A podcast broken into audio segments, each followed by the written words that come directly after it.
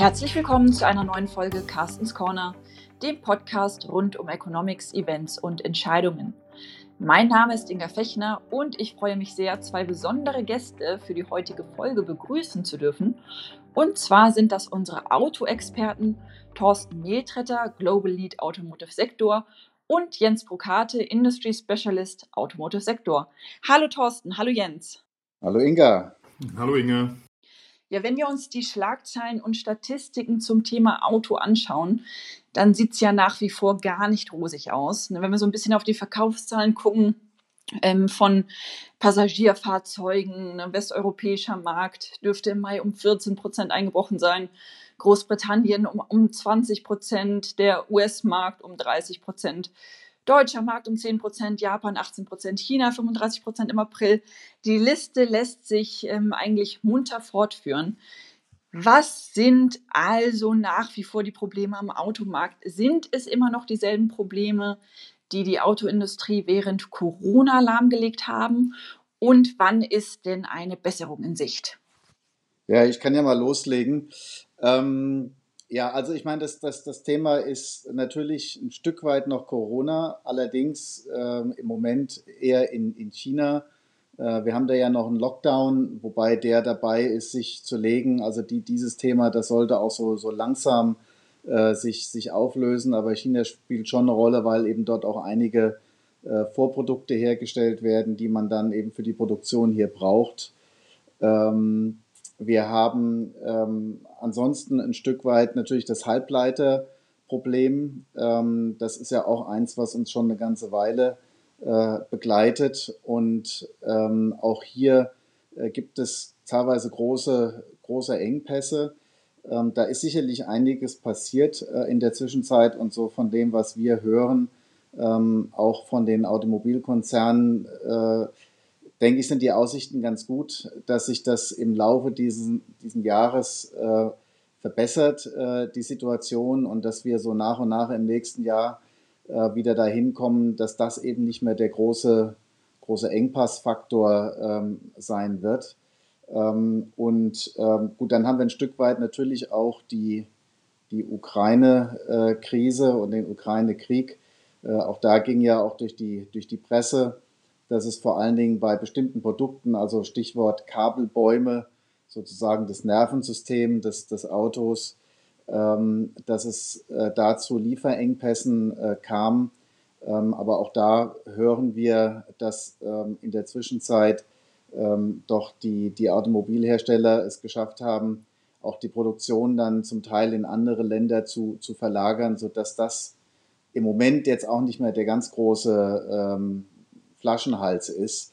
Aber ja, es ist einfach eine Vielzahl von, von Themen, mit denen äh, die Branche insgesamt äh, belastet ist. Und es wird sicherlich auch noch eine Weile dauern, ähm, bis diese Themen ähm, sich, sich langsam auflösen werden.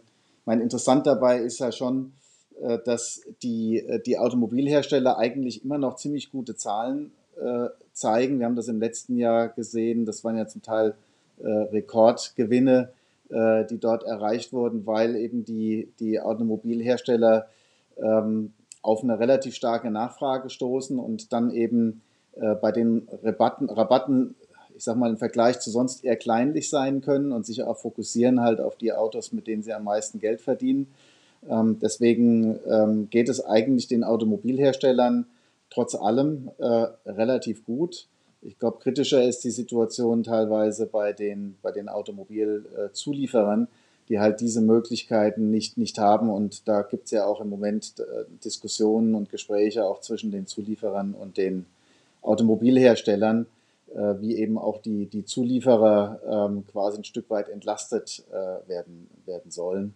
Vielleicht ein letzter Punkt sollte auch noch erwähnt werden, generell die, der, der Anstieg der Preise von, von Rohstoffen ist ja auch massiv. Ähm, Stahl und äh, Energie und, und, und sonstige Rohstoffe, also überall haben wir deutliche ähm, äh, Preissteigerungen und auch das sind natürlich Themen, die, die die Branche insgesamt belasten. Also ich würde mal sagen, ein bunter Strauß äh, von, von nicht so schönen Themen, die die Branche belasten und auch wahrscheinlich noch eine Weile belasten werden.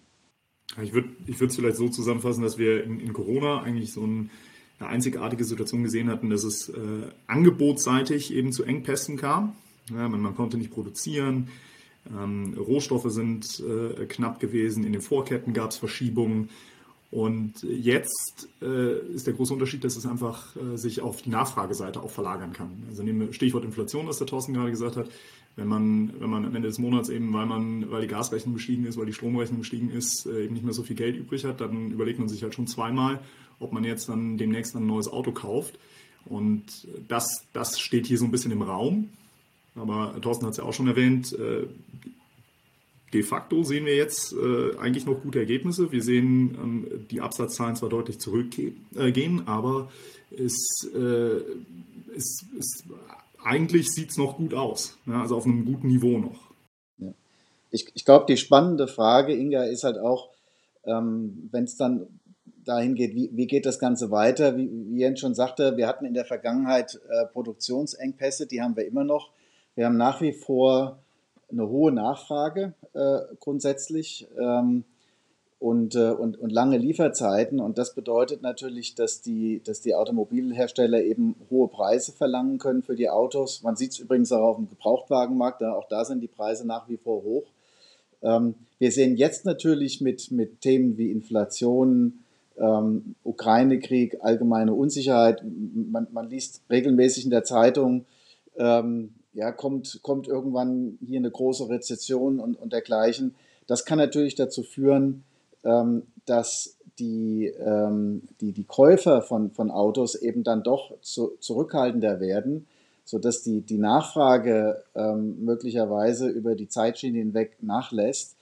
Aber gleichzeitig, und das, das wäre so ein bisschen die, die, die Hoffnung, die, die Produktionsengpässe, äh, die, wir, die wir haben, die wir vorhin ja auch ein bisschen beschrieben haben, dass die sich so nach und nach auflösen, sodass wir, wie gesagt, im Moment eher das Thema haben, äh, zu hohe Nachfrage trifft auf äh, zu wenig Angebot aufgrund der Produktionsengpässe und dass eben dann halt über, über die Zeit hinweg ähm, die Produktionsengpässe sich nach und nach auflösen, aber die, die Nachfrage ein Stück weit zurückgeht aufgrund der der Punkte, die wir vorhin gerade gesagt haben, so dass sich dann vielleicht insgesamt doch noch eine gewisse Balance äh, erhält. Aber wie gesagt, das ist natürlich ähm, ein Stück weit Glaskugel lesen, aber das, das ist ein Szenario, das ich mir zumindest vorstellen könnte. Wenn wir jetzt bei der Nachfrageseite sind, dann ähm, gibt es ja auch gerade das schöne 9-Euro-Ticket zur Förderung des Nahverkehrs.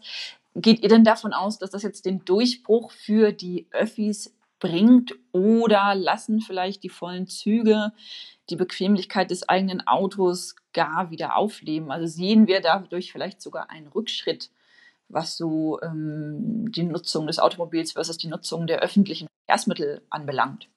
Also ich würde mal behaupten, dass es äh, kurzfristig äh, jetzt natürlich einen, einen, absoluten Boom auf die, auf die öffentlichen Nahverkehrsmittel äh, auslöst. Ähm, langfristig denke ich oder mittelfristig bleibt äh, oder ist und bleibt das Thema eigentlich äh, äh, neudeutsch Convenience, ne, die Bequemlichkeit, äh, die dahinter steckt.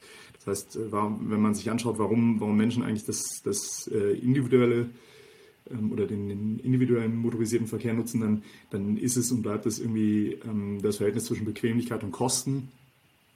Ähm, im, im, Sinne der Nachhaltigkeit ist quasi das, das Auto noch zu günstig im, Ver, im Verhältnis und die Bequemlichkeit äh, deutlich oder die, die Situation, was die Bequemlichkeit angeht, äh, deutlich größer ähm, oder besser. Und, und, und, sobald man das gelöst kriegt, ähm, dann, äh, dann sehen wir eigentlich eher einen größeren Umschwung aus meiner Sicht.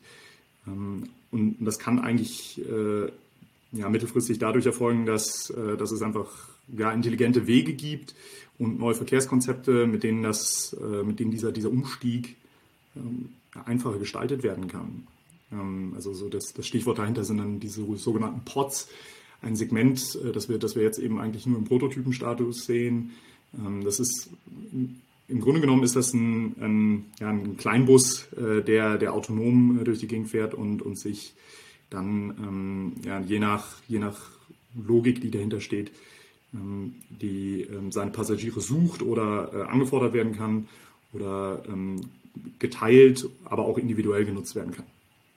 Ja, und ich denke auch, ich meine, grundsätzlich, glaube ich, ist das Signal ein, ein gutes, ja, dass man die, die Menschen wieder einen Anreiz gibt, auch verstärkt öffentliche Verkehrsmittel zu nutzen. Ähm, gut, dann, dann müssen natürlich die, die Betreiber ähm, auch liefern. Ähm, sprich, die, die, die, die Busse und Bahnen müssen, müssen pünktlich sein und, und es muss einfach funktionieren.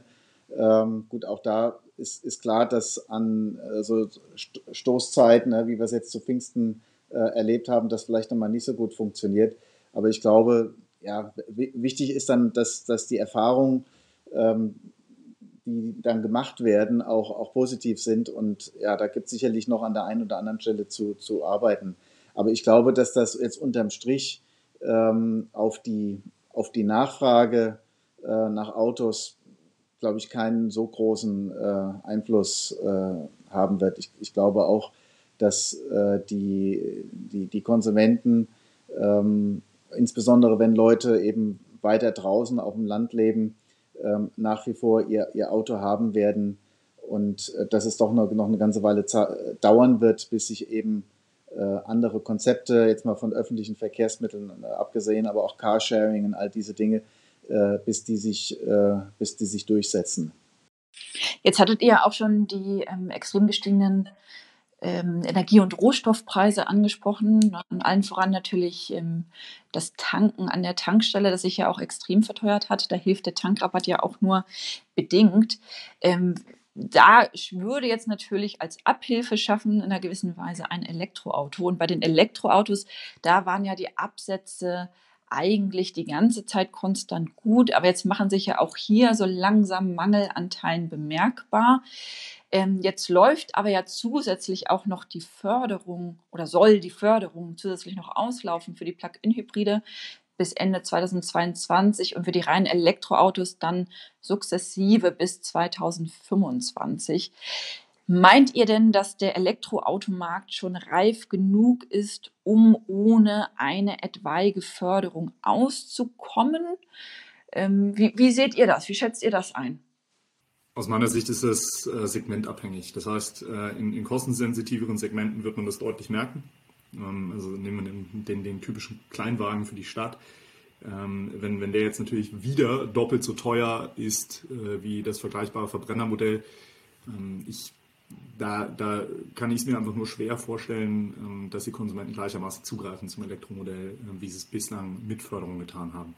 Bei ähm, Segmenten, die weniger äh, preissensitiv oder wo die Konsumenten weniger preissensitiv reagieren, also im Oberklassenbereich oder so, da äh, denke ich, sind dann, sind dann andere Faktoren ähm, die Treiber. Also das, das, das sehen wir schon seit Jahren eigentlich mit, mit Oberklassenmusik im Elektrobereich die, ähm, die eigentlich einen, ja, einen reißenden Absatz finden für, für die Menschen, die, äh, die eben das möchten, was, was ein Elektroauto verspricht. Äh, also das ist das einmal natürlich der, der Fahrkomfort, Beschleunigung, aber eben auch äh, ähm, ja, nachhaltig unterwegs zu sein. Das sind, ähm, das sind Dinge, die da ähm, sicherlich im Fokus stehen.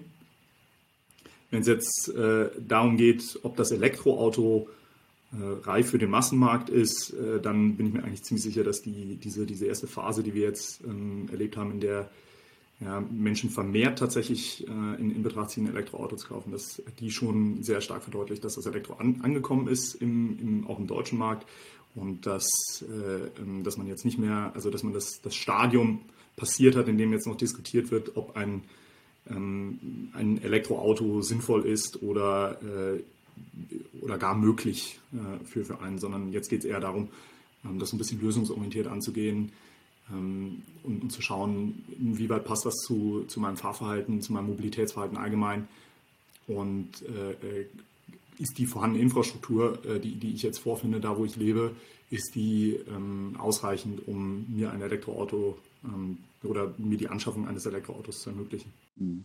Ja, und, und ich glaube auch, dass bei allem Umweltbewusstsein, was ja durchaus äh, gegeben ist, äh, letztendlich äh, die Leute dann doch eben auch mit nach dem Portemonnaie ähm, entscheiden. Also gerade jetzt auch in Zeiten, wo insgesamt alles teurer wird. Von daher glaube ich schon, ähm, dass eben solange Elektrofahrzeuge noch deutlich teurer sind ähm, als mal Verbrenner, dass eine, eine, eine, Förderung nötig sein wird. ich glaube, es wird interessant sein zu sehen jetzt über die, über die nächste Zeit, gerade wenn die, äh, die, die Anzahl der verkauften Elektrofahrzeuge auch steigt ähm, und dann eben auch die Kosten insbesondere für die Batterie ähm, so nach und nach runterkommen, wann, wann, wenn der Punkt dann auch erreicht ist, dass es sich tatsächlich auch lohnt und rein auch, auch ohne Förderung ähm, auf, auf ein Elektrofahrzeug umzustellen. Ähm, ich glaube, wann, wann dieser Punkt genau erreicht sein wird, das ist natürlich schwer zu sagen. Das kann noch ein paar Jahre dauern. Ähm, aber auch da sehen wir im Moment einen sehr starken Anstieg der, der Benzinpreise. Klar, die Strompreise sind auch äh, gestiegen. Ähm, aber ich glaube schon, dass, ähm, dass, dass der Punkt kommen wird, ähm, dass eben tatsächlich auch ein Elektrofahrzeug, wenn man mal die Gesamtkostenbetrachtung macht, durchaus vergleichbar ist ähm, mit den Kosten eines, äh, eines Verbrenners äh, und dass dann eben auch Förderung in, in deutlich nur noch geringerem Maße nötig sein wird. Bleiben wir bei den Elektroautos auch beim, beim Stichpunkt ähm, Batterien. Ähm, jetzt geht es ja aktuell auch viel um die ganzen Halbleiter, Halbleitermangel. Kommt denn da jetzt auch so ein Batteriemangel auf uns zu oder wie sieht es generell bei dem Thema Batterien ähm, aus? Ähm, Batteriemangel, fange ich mal damit an. Das, das äh, ist durchaus ein Thema. Äh, das, das kann, äh, ich, würde mal sagen, punktuell passieren oder das ist, das ist was, womit wir punktuell rechnen müssen, dass einzelne Hersteller vielleicht dann nicht ganz ihre, ihre Pläne, die sie vielleicht haben, auch in, in den Volumina nicht umsetzen können, weil Produktionskapazitäten in der, in der Vorkette, sprich in der Batterievorkette nicht, ähm, nicht entsprechend aufgebaut wurden oder man sich vielleicht auch nicht ähm, so intensiv darum gekümmert hat. Ich, ich denke, wir sehen in den, ja, in den, im letzten Jahr sehen wir schon so ein bisschen den Umschwung, dass äh, Hersteller vermehrt äh, eigentlich auch in die tiefer in die Batterie, in die Zellfertigung, in die Batterieproduktion einsteigen, um ähm, aber vermehrt aus, dem, ähm, ja, aus der Motivation heraus äh, die Ressource Batterie zu sichern. Und äh, daher denke ich, dass viele, viele Hersteller sich äh, ein, ein, sehr, sehr realistisches, äh, realistisches Bild über, über die Verfügbarkeit ähm, der, der Zellen machen können derzeit schon, ähm, da in enger Abstimmung mit den, ähm, mit den entsprechenden Herstellern sind und ähm, dann entsprechend handeln. Also den, entweder die Volumen entsprechend planen oder eben ähm, ja, auf der anderen Seite investieren und die Produktionskapazitäten aufzubauen, um dann ihre Planung, was Volumina angeht, tatsächlich umsetzen zu können. Ja, ich denke auch, das ist ein Thema, das die, die Automobilhersteller sehr stark im, im Blick haben und wo auch sehr viel investiert wird. Ähm, sieht das ja auch in den, in, den, in den Pressemeldungen auch von VW, ja, die, die, die zusätzlichen Batteriefabriken, die da jetzt geplant werden und, und gebaut werden, also da kommt sicherlich einiges an zusätzlicher Kapazität ähm, auf den Markt ähm, im, im, Laufe der Jahre. Ähm, ich meine, vielleicht in dem Zusammenhang auch nochmal das, das, das Stichwort Halbleiter. Ähm, es ist auch so, dass ein Elektrofahrzeug äh, mehr, also deutlich mehr Halbleiter braucht als, äh, als, als ein Verbrenner. Ähm, und das ist natürlich im Moment auch wiederum eine Herausforderung für, für die Automobilhersteller äh, dann eben trotzdem äh, die, die Elektrofahrzeuge äh, zu produzieren und auch zu verkaufen. Wie gesagt, die Nachfrage ist auf jeden Fall da. Und es ist natürlich auch so, dass die, ähm, die Automobilhersteller nach wie vor, ähm, und das wird auch so bleiben, Auflagen haben, ähm, was die Emissionen der neu verkauften Fahrzeuge anbetrifft. Das heißt, die, die Hersteller müssen im Grunde genommen auch die Elektrofahrzeuge verkaufen ähm, um diese Auflagen einhalten zu können und auch äh, Strafen zu, zu vermeiden.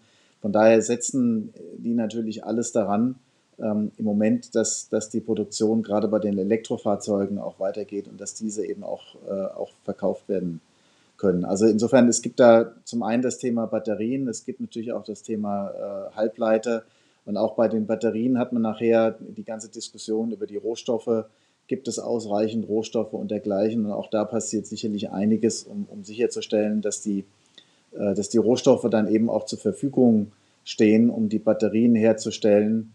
Ähm, und nicht nur, dass sie zur Verfügung stellen, sondern dass sie eben auch aus Quellen kommen, die, die, die akzeptabel sind, auch unter diesen ESG-Gesichtspunkten. Und wichtig auch, dass die, also ich glaube, aus europäischer Brille heraus, äh, dass es nicht nur darum geht, die, die Rohstoffe jetzt einmal zu sichern, aber ähm, dann auch quasi in Europa zu halten. Also dass, dass eigentlich jetzt ähm, wir schon sinnvollerweise sehen, dass auch auf, äh, auf Ebene der Europäischen Kommission ein sehr, sehr großer Fokus darauf besteht, ähm, die, die Materialien zu halten, damit, damit die nächste Generation an, an Zellen und ähm, Virgin Material äh, ähm, gemacht wird, sondern, sondern eben aus rezyklierten äh, Rohstoffen gemacht wird. Und das ist, das ist glaube ich, ein, ein, ein, Faktor, den man nicht unterschätzen darf, weil, weil wir da schon ähm, so ein bisschen die Herausforderung sehen, dass, es, äh, dass wir eigentlich um, uns derzeit schon um Materialien kümmern müssen, um Rohstoffe kümmern müssen, die es so noch gar nicht auf dem Markt gibt. Und wir kümmern uns nicht nur um die Materialien selber, sondern wir kümmern uns auch schon um deren, ähm, um, um deren Handhabung, nachdem sie äh, ähm, ja, im, in, im Lebenszyklus eines Produktes äh, oder zum Ende des äh, Lebenszyklus eines Produktes genutzt wurden. Ja. Und das, ähm, das macht die ganze Sache nicht einfacher. Das ähm, ist auch richtig schwierig zu bewerten aus heutiger Sicht und ähm, vor allen Dingen für ja, für die äh, Parteien, die, die da jetzt eigentlich investieren, ist es eine, ähm, keine einfache Situation. Heißt, die Herausforderungen bleiben definitiv ähm, bestehen und es gibt dann immer wieder neue Themengebiete, ähm, wo, sich die, wo sich die Automobilindustrie den stellen darf, gerade auch mit Blick auf die ganzen Ressourcen. Vielen Dank, Thorsten, vielen Dank, Jens, für eure Einschätzungen zum Automobilmarkt und die Themen und Trends, die uns aktuell beschäftigen in den kommenden Monaten und dann wahrscheinlich auch noch Jahren beschäftigen werden. Und allen Zuhörern und Zuhörerinnen vielen Dank fürs Zuhören. Hinterlassen Sie uns gerne Feedback, Kommentare und Themenvorschläge. Und wir sagen bis zum nächsten Mal.